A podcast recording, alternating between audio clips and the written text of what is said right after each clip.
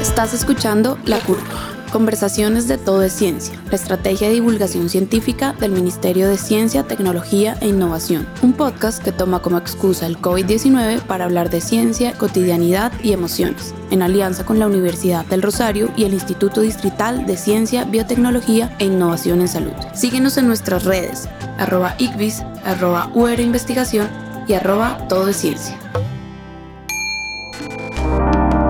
La pandemia por COVID-19 ha sido la experiencia más extraña de nuestra época. Tenemos la ilusión de que todo vuelva pronto a la normalidad, a los abrazos y reencuentros. Somos vulnerables y estamos confundidos. Por eso, en este capítulo del programa La Curva, decidimos hablar de dudas y vacunas, de preguntas que nos hacemos y que invitan a esta conversación. Hola a todos. Llegamos desde la curva. Soy María Fernanda Gutiérrez, una viróloga muy encarretada en esta propuesta de divulgar la ciencia. Me voy a robar unos minutos de su tiempo desde el Laboratorio de Periodismo de la Universidad Rosario y vamos a hablar sobre temas de vacunas y sobre temores de la vacunación contra el COVID como yo estoy casi segura que nosotros no somos los únicos que tenemos estos temores, les propongo que cojan este podcast y se lo pasen a los vecinos, a los amigos, a los primos y sobre todo a las tías. Las tías son estas señoras que a mí personalmente me ayudan un montón a divulgar la ciencia. Yo creo que es hora de pararle bolas a la gente y la gente tiene cosas, eh, tiene preguntas. Escuchémoslas. Mi pregunta es, si me vacuno, ya puedo dejar de usar tapabocas, andar con antibacterial en el bolsillo y mantener la distancia social. ¿Podría esperar a que los demás se vacunen para no correr riesgos? No le tengo confianza a las vacunas todavía. Yo les confieso que tengo miedo de que la vacuna no sea segura y que el remedio sea peor que la enfermedad. ¿Puedo confiar en la vacuna contra el COVID-19? ¿Qué le digo a mi papá que no se quiere vacunar porque dice que la vacuna no funciona para los viejitos? Para esta charla les traigo un amigo, él se llama Jaime Castellanos, yo creo que lo han visto por ahí. Él es experto en investigación, en pandemias, en virus, y nos va a ayudar a salirnos de este problema de la vacunación, de los temores, de las noticias falsas. Hola Jaime, ¿cómo le va? Hola María Fernanda, muchísimas gracias. Es eh, realmente muy interesante poder participar en estas actividades. Es una de mis, de mis gomas también poder comunicar y hablar con las personas, con los científicos, pero también con la población en general para dejar más claro, sobre todo en medio de la gran cantidad de mala información que circula todos los días por las redes sociales y que merece, merece ser aclarada. Muchas gracias por la invitación. Eh, antes de empezar, porque es que, ¿sabe? Es que tengo un antojo de entender una cosa que me tiene muy preocupada y es la historia del microchip. Si, es cierto que dentro de una vacuna puede venir un microchip y que además yo no sé cuál es el mecanismo y van a dejar infértil a la población. Hace parte de esa gran cantidad de mala información que circula, es muy desafortunado. Recientemente con unos colegas en Estados Unidos, hablando de esto, uno de ellos literalmente él tomó un poquito de la vacuna de un frasco y la puso en el microscopio. Vamos a buscar el tal microchip no existe. un microchip debe verse, debería verse en un microscopio si tuviera microchip. No hay. Todas las vacunas contienen entre 8 y 10 compuestos y entre ellos no, no, hay ningún microchip. Lo buscaron, literalmente lo buscaron en un microscopio. Si fuera un nanochip, también lo hubieran visto y no lo hay. O sea que hace parte de toda esa mala información. Realmente hay que estar muy tranquilos y muy atentos a la información correcta acerca de la vacuna.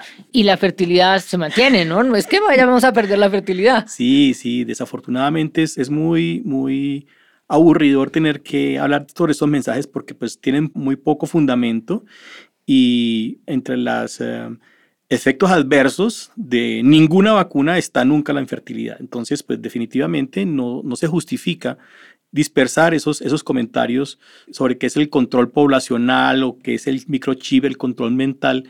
Realmente el papel y el, impacto de la vacuna aunque hay algunas inquietudes, en general se considera muy importante expresar que tiene, al contrario, muchísimos beneficios. Sí, tiene razón. Bueno, vamos a empezar a lo que sí vinimos. Eh, pero chévere este espacio, ¿no le parece lindo esta cabina en la Universidad del Rosario? Oiga, yo estoy feliz aquí. Vamos, vamos a lo que vinimos. Eh, ¿Cómo hicieron tantas vacunas tan complejas en tan poquito tiempo? Es una muy buena pregunta porque En uno de los memes que frecuentemente circula se dice, queremos una vacuna, es urgente una vacuna para el COVID. Y cuando por fin sale la vacuna, dice, pero ¿por qué la hicieron tan rápido? Estamos preocupados, eh, ¿qué se están inventando? Esto, esto está muy raro. La respuesta realmente es que esta, esta, estas vacunas, porque bueno, ustedes han, han visto que hay alrededor de 140 tipos de vacunas, inventos nuevos de vacunas para COVID, pero de ellas solamente hay siete que han alcanzado la fase final de uso en humanos. Y seguramente que a corto plazo, en algunos meses, tendremos otras vacunas que, están, que van a funcionar como las que hasta ahora se han desarrollado. Lo más importante de esto es que hay varios factores que nos permiten entender por qué tenemos o por qué tuvimos en menos de un año tantas vacunas y tantos prototipos. La primera de ellas es que todas las vacunas que están usándose en este momento, inclusive las más complejas y las más, las más eh, novedosas como la de, la de RNA, que ARN, RNA, recuerden que RNA es una, una, una molécula que, que, que ayuda a insertar la información de las células. Esa tecnología ya venía siendo probada en Alemania, inclusive en pacientes con cáncer. O sea, no hay nada nuevo, entre comillas, en estas vacunas. Lo que se hizo fue tomar la tecnología que ya existía en otras enfermedades para otras vacunas y literalmente cambiarle una ficha a esas tecnologías por la ficha del COVID y convertir una vacuna antigua en una vacuna nueva para COVID. Los estudios de eficacia, los estudios de seguridad, de toxicidad, de todas esas plataformas de vacunas ya se habían hecho, ya existían.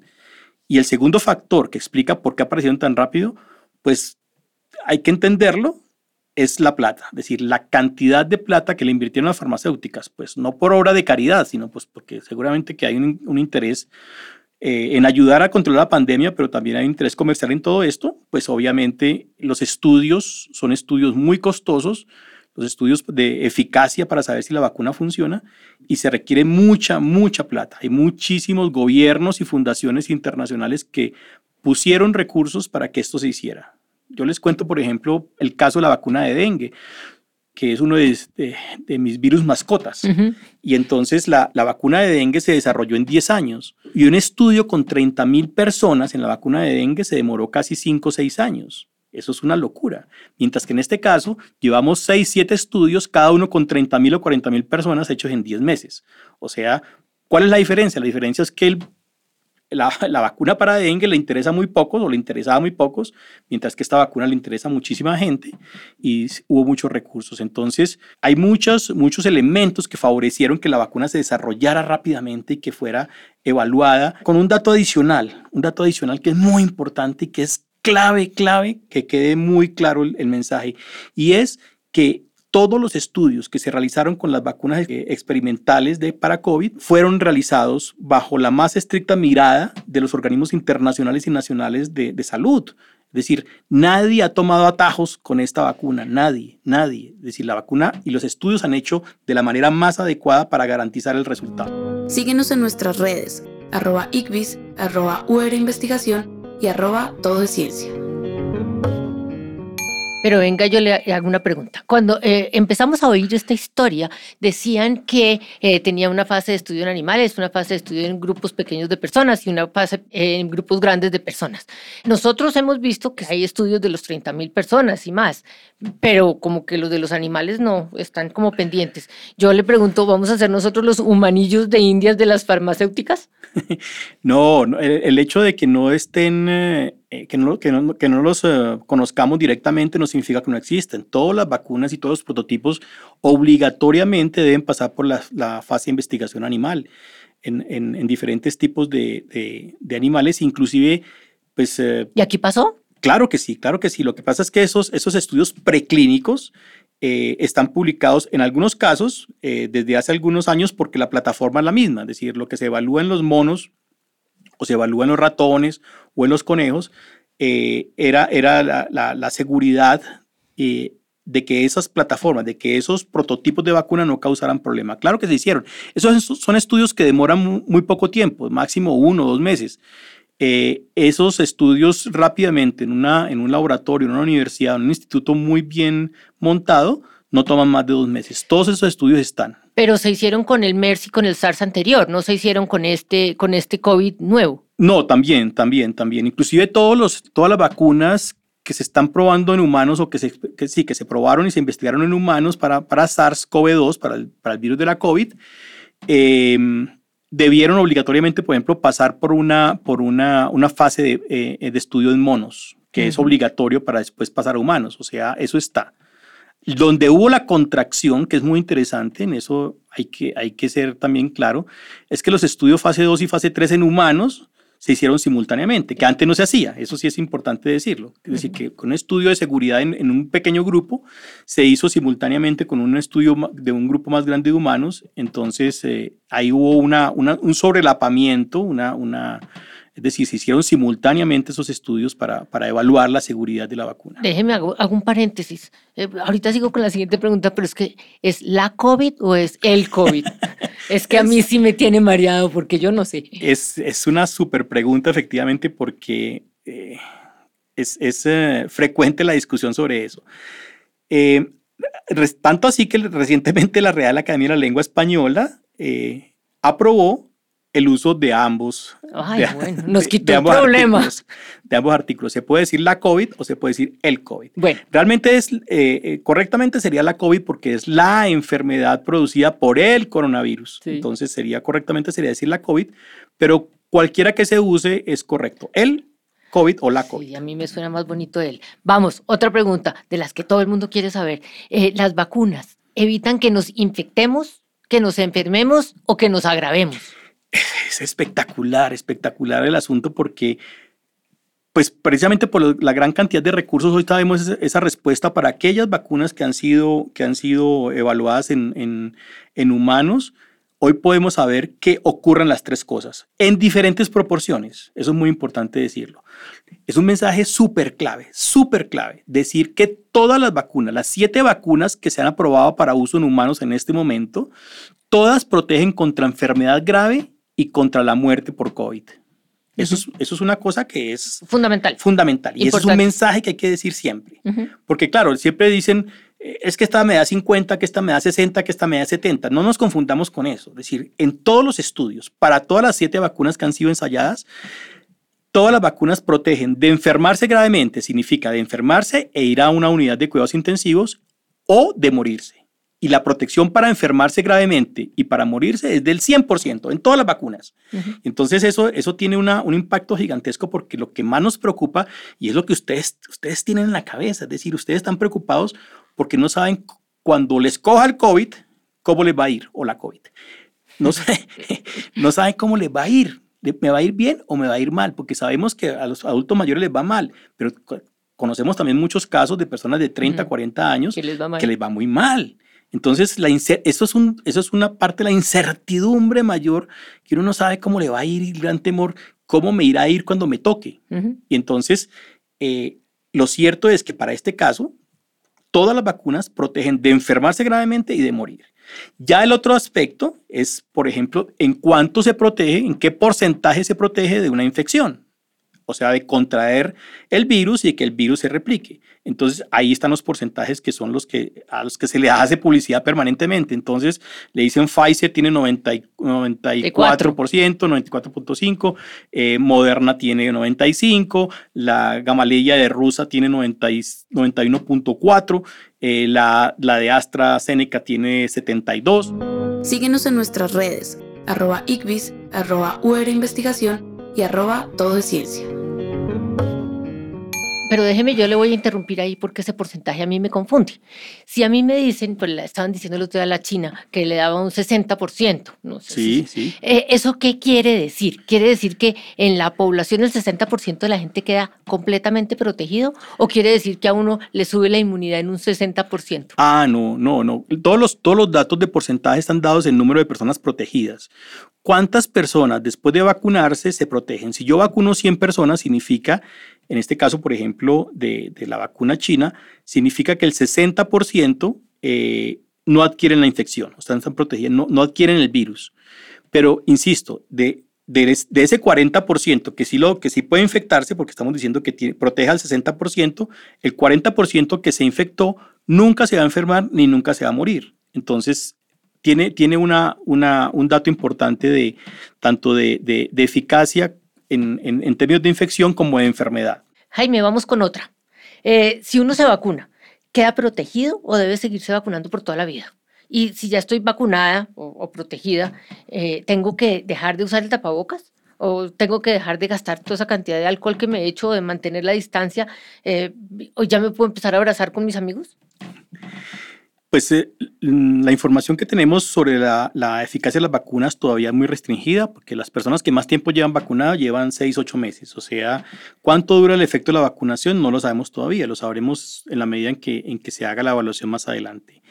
Lo claro es que como, como hay un porcentaje de personas que asisten vacunadas podrían infectarse y seguir transmitiendo, la recomendación es que no, no, no debemos eh, bajarle el tono a, las, eh, a las, eh, aquellas medidas que han demostrado que son muy importantes para el control de la transmisión, que son mantener el tapabocas, el lavado de manos y el distanciamiento físico. Eh, usted me dijo que hay unas personas vacunadas van a seguir infectando. ¿Qué porcentaje? Pues eso, eso no se conoce muy bien, pero sí se, sí se sabe, decir, qué porcentaje de personas, porque la, eh, están, son capaces de transmitirle el virus después de estar infectadas. Recuerden que, la, que la, la, vacuna lo protege de enfermarse, pero no de infectarse. Usted puede adquirir el virus y replicarlo y podría transmitirse a otra persona. ¿En qué proporción y qué porcentaje? Es una, una, una pregunta que todavía no está resuelta. Por eso la recomendación es, si usted está vacunado y, debe seguir manteniendo las medidas de, de, de seguridad y de control de la transmisión como si no estuviera vacunado para prevenir efectivamente que, que, que ocurra transmisión inadvertida a las personas que están alrededor suyos. ¿Y, y qué protegen, con qué queda uno mejor protegido? ¿Cuando se vacuna o cuando se infecta? Eso, los estudios nos han dicho ahora que la calidad de la respuesta, por lo menos de anticuerpos, de protección en, el, en la sangre, eh, es mucho mejor con la vacuna que con la, que con la infección natural porque la infección natural, parte del problema que tiene el virus de, SARS-CoV-2 es que genera un daño en el sistema inmunológico que no responde tan, tan, tan poderosamente eh, durante el proceso de infección. Entonces la persona queda, digamos, medianamente protegida. se ha demostrado que la, vacuna, la vacuna, las vacunas hasta ahora, inducen una fortísima respuesta inmunológica que hace que, hace que, que, sean eh, un poco mejor que la, que la protección lograda después de la infección por, de la protección lograda por la infección. Óigame, van a llegar al país un montón de vacunas, o bueno, no un montón, siete vacunas de diferentes casas comerciales. ¿Yo me puedo vacunar la primera dosis con una vacuna y la segunda con otra? No, no se recomienda, no se recomienda. Eso, esa pregunta me la hizo mi mamá esta mañana. Ah, bueno, y mi tía también. porque es súper clave el asunto, porque claro, están muy preocupados en este momento eh, por la situación de la, del desabastecimiento de las vacunas. Entonces, bueno, me llegó una y me la pusieron y, la, la, la, segunda dosis no llegó, ¿qué hago? ¿Me vacuno o no me vacuno? Si me ofrecen otra, ¿puedo vacunarme? La respuesta es no se debe, no se debe, no, no, no son intercambiables porque son plataformas diferentes. Entonces hay que estar alerta a, a, a que si usted se vacunó, ojalá obtenga la segunda dosis, casi todas las vacunas son de dos dosis, eh, en el tiempo correcto y en la marca con la que primero se vacunó. Síguenos en nuestras redes, arroba ICBIS, arroba UR Investigación y arroba todo es ciencia. Oiga, ya que estamos hablando de la familia, mi abuelita, por viejita, tiene las defensas bajas, es decir, una persona con las defensas bajas eh, por edad o por eh, enfermedad, ¿se puede vacunar? ¿No le pasa nada? No, no le pasa nada, no le pasa nada. Al contrario, eh, el trabajo de, investigación de los inmunólogos y los infectólogos alrededor de las características de los, de los adultos mayores, de los abuelitos sobre la, vacuna y sobre diferentes vacunas, porque para los abuelitos hay, varias vacunas. Los abuelitos deberían vacunarse para varicela, vacunarse para neumonía. Eh, se conoce muy bien que, tienen efectivamente una, una, una, respuesta inmune menos fuerte, pero igual eh, hacen una respuesta que los protege. Entonces, sí hay que vacunarse y los, los, eh, es una respuesta diferente, pero suficiente para protegerlos, exactamente. Entonces, además porque son el grupo de mayor riesgo, o sea que definitivamente no hay razón para no recomendarle la vacuna a, a un adulto mayor. Bueno, ¿y alguien me puede a mí obligar a vacunarme? Tiene sentido eso? Es un debate gigantesco. Yo hace poco estaba en una discusión también en España sobre eso, porque en algún momento se llegó a considerar que debería ser obligatoria por salud pública, que todo el mundo debería estar vacunado. No es posible, no va a ser posible, pero ustedes recuerden que los niños, en los niños la vacunación, muchas de las vacunas son obligatorias. A ustedes no lo, no lo pueden obligar, pero sí le pueden, le pueden decir que no le dan trabajo si no tiene el carnet de COVID, de vacuna de COVID. O sea, es lo mismo. Eh, es parecido. Eh, hay que convencer a las personas también. Usted es muy importante porque muchas personas nos dicen, Ay, no, no quiero vacunarme, no estoy seguro todavía si debo o no. Pues hay que tomar la decisión correcta en el momento que me se sientan más tranquilos. Eh, no se pueden obligar y hay que respetar también a aquellas personas que deciden no vacunarse.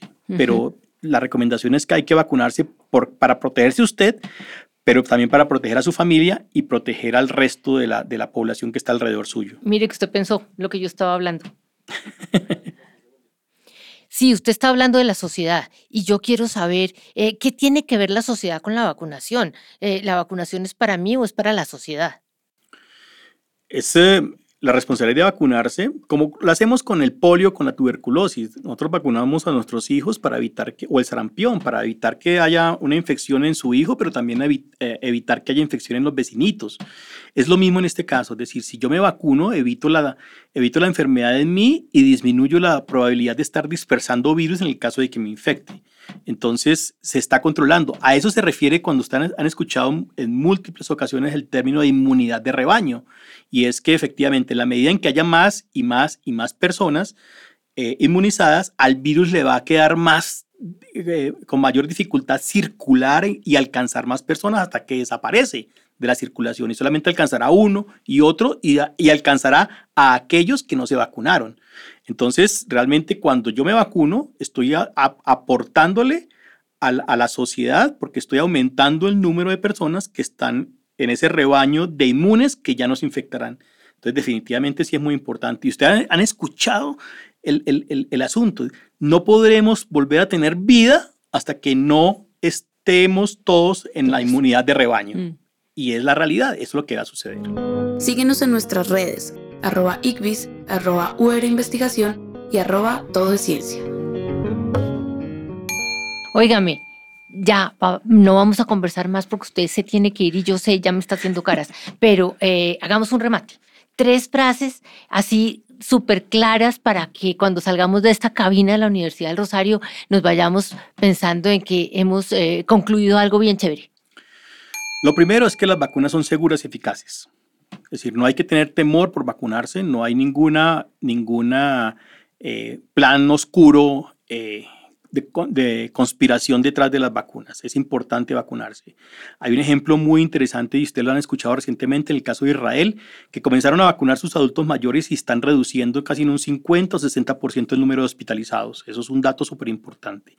Las vacunas son seguras y eficaces. Segundo, se están muriendo en este momento 10.000 personas al día en el mundo por COVID. 10.000 personas al día. En este momento se han vacunado más de 100 millones de personas en el mundo y no se ha muerto ninguno por la vacuna. La vacuna es segura. Segura. La vacuna es segura. Y tercero, eh, hay que, hay que eh, divulgar, que es muy importante, cuando ustedes y, el, el chat y el correo de María Fernanda y el mío están abiertos. Cuando reciban un mensaje que, tiene demasiadas cosas raras, no, no, no duden, mándenos ese mensaje, nosotros lo verificamos y le decimos, ¿vale la pena o no vale la pena divulgarlo? Pero no repliquen mensajes de manera indiscriminada porque realmente le hacen mucho daño a las, a las personas divulgando mensajes errados sobre todo este asunto. Sí, usted tiene toda la razón. Bueno, entonces yo creo que lo logramos. Me parece chévere que haya, me haya ayudado a, a responder todas estas preguntas de una forma que yo creo que está clara. Las personas nos pueden entender. A todas las personas que nos han seguido, queremos contarle que este es el primero de cinco capítulos de una temporada llamada La Curva y que vamos a seguir tratando otros temas que son como por ejemplo la de los mitos, la de los dilemas éticos, cómo se vive el COVID en las regiones, unos inventos curiosos que han generado la pandemia.